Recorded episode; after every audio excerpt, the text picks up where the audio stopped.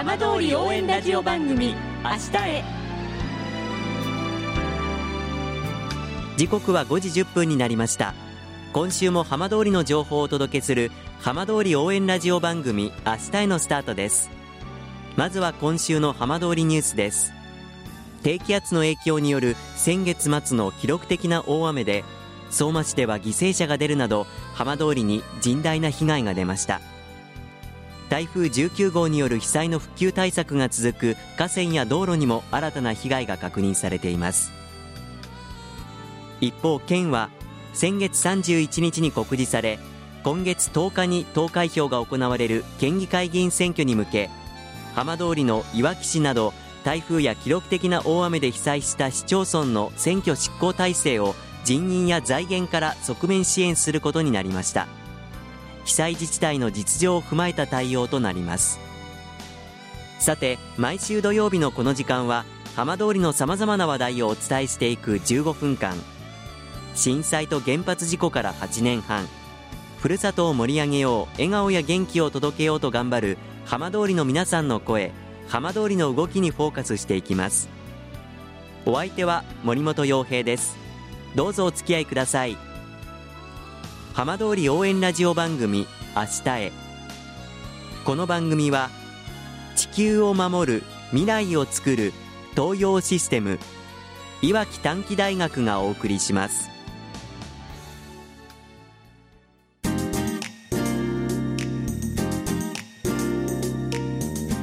代わっては浜通りの話題やこれから行われるイベントなどを紹介する浜通りピックアップです。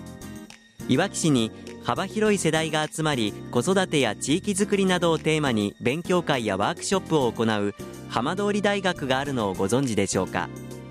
今週はその浜通り大学の代表菅波香織さんにお話を伺います。菅波さんよろしくお願いします。よろしくお願いします。さあ今回ご紹介します浜通り大学初めてお聞きになったという方もいらっしゃると思うんですが皆さんどんな活動をしている団体なんでしょうか？はい、えーと、私たちは平成29年の4月からどんな人でも一緒に子どもも大人も一緒に学べる場を作ろうということで、えーと、民間大学ということで浜通り大学というのを始めまして、ええ。えーと、内容としてはあの勉勉強会というか授業とかゼミみたいな形で一緒に学ぶ場ですとか、はい、あとはラボということでいろいろな課題について一緒に今対話をしながら研究を進める活動ですとかあとはみんながあの集まれるような場作りっていうようなことも行ってきています。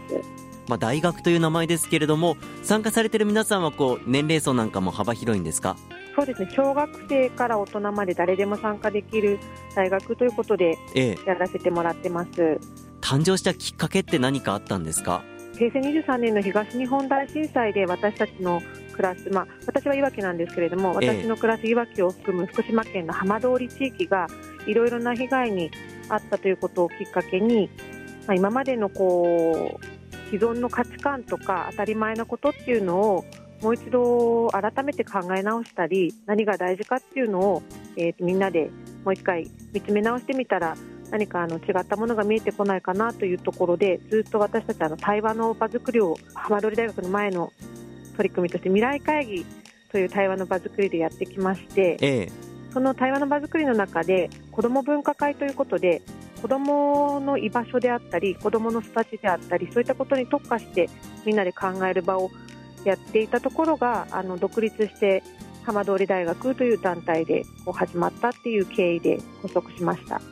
本当にいろんなテーマで皆さん集まって勉強会されているそうですけれども、はい、例えばこうこんなテーマで勉強会しましたよとか今こんなテーマでやってますよとか、はい、そのあたりはいかがですか？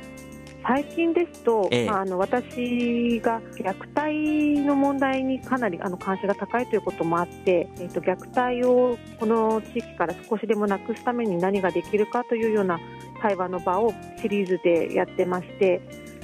児童相談所さんのご協力いただいたり里親さんやってらっしゃる方に来ていただいたりして、え、みんなであのその話題提供してもらった話をあの後半は参加者みんなで対話をしていろいろ感想の共有ですとかアイデア出しをするっていうことを最近はやってたりもします。皆さん参加されるきっかけってそれぞれどんな感じなんでしょうか？そうですね。何かしらその問題意識を持って潜在的に持っていて、ええ、そういうことをただあのよく実態を知る機会がないというところで実態を知る機会がこの浜通り大学で得られるということで参加いただいているのかなというふうに思います。参加された皆さんはそれぞれこうどんな感想をお持ちなんですか？そうですね。やはりなかなか知ることができないことが知れたというようなことで自分にも何かできるんじゃないかということを改めて考え直す機会になりましたというような感想をいただいてます。それぞれあの勉強会とかワークショップに参加した後はこうどんなふうに、はい、まあ、フィードバックといいますかどんなふうにそれを展開されていくっていうのは決まってるんですか？そうですね。そのあたりはあの参加した方それぞれが持ち帰っていただいてまたあのの私たちの取り組みだと対話ということで参加者の皆様にもこうえっと、お互いがつながるきっかけをの時間にもなったりもしているので、ええ、そういったところで知り合った方々がじゃあ次にこういったことをしたらどうかっていうような新しい動きっていうのはそれぞれ何かしら持ち帰っていただいている感じもあります。あのテーマは先ほど、まあ、虐待の問題なんかあの菅波さんご自身関心が高いということであの設定されたっていうお話ありましたけど、はい、他のこうテーマに関してはこうどんなふうに設定されていくんですか？そうですね。あの事務局のメンバーがそれぞれいろいろな関心を持って普段活動をしていたりもするので、ええ、例えばあの障害をお持ちの方がこの地域で暮らしていくためにどういったことを、まあ、私たちが一緒にできること何があるかということを一緒に考える場作りですとかあの子育てに悩んでいらっしゃる親御さんに対するペアレントトレーニングのあのワークショップをやったりですとか、はい、まあ、本当にいろいろなジャンルはいろいろなところで活動しています、まあ、本当に幅広くということなんですね。はいそしてあの先月、あの浜通り、特にいわきは台風の被害も大変大きかったですけれども、はい、まあ、この台風に関連する部分で、何か活動されている取り組みはあるんでしょうか？そうですね。あの前回の東日本大震災の直後のいろいろなまあ経験とか学びっていうのもあったんですけれども、ええ、あの災害が起きて直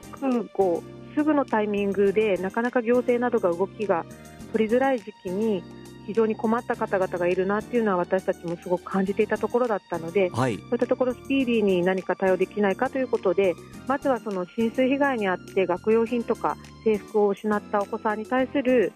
支援っていうのができないかということでまず子ども支援品を集めて困っていらっしゃる方に配布するっていう取り組みをまずは最初にスタートしました。はいまあ、この台風、まあ、これからまた復旧が進んでいくと思うんですけれども、はい、まあ、その中でまた新しいテーマでこの浜通り大学で取り組みをするっていう可能性もあるんですか？まだまだその浸水被害のひどかった地域での保育園さんが相当期間休園するというような情報もありましてそういった中でなかなかお子さんの日中の居場所がないというようなご家庭にそういうお子さんの安心して過ごせる場所を提供しようというような取り組みで託児費の助成などもあの、ま、今ももうスタートしてますし今後もニーズがある限りやりたいなとは思ってます。まあ、これからその部分も含めて浜通り大学こんなふうに展開していけたらという目標夢はありますか？やはり災害後のニーズってもう日々刻々と変わっていくと思ってまして、はい、それはあの現場にいる人じゃないとなかなかわからないところもあると思います。そういったところの細かいニーズをなるべくあのきちんと捉えて今できることっていうのをスピーディーに対応していけたらいいなというふうに思っています。最後にこの浜通り大学に参加してみたいよという場合はどうすればいいですか？ホームページがありますのでそちらでいろいろ見ていただいたりあの何かしら手伝いたいということがあればお問い合わせいただければと思います。福島未来チャレンジプロジェクト届け。福島早々の夢。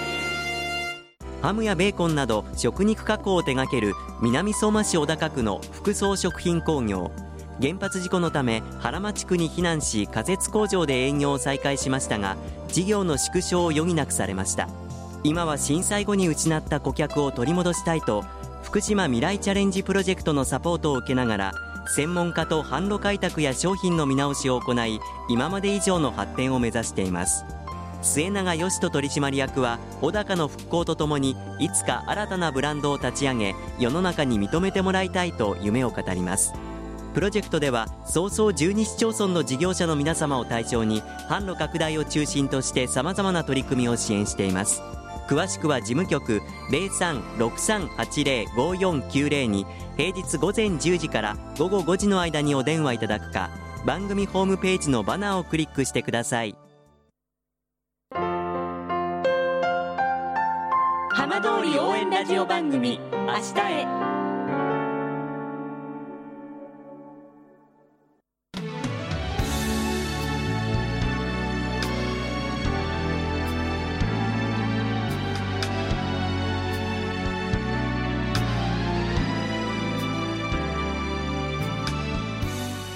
浜通りの情報をたっぷりでお送りしてきました浜通り応援ラジオ番組明日へ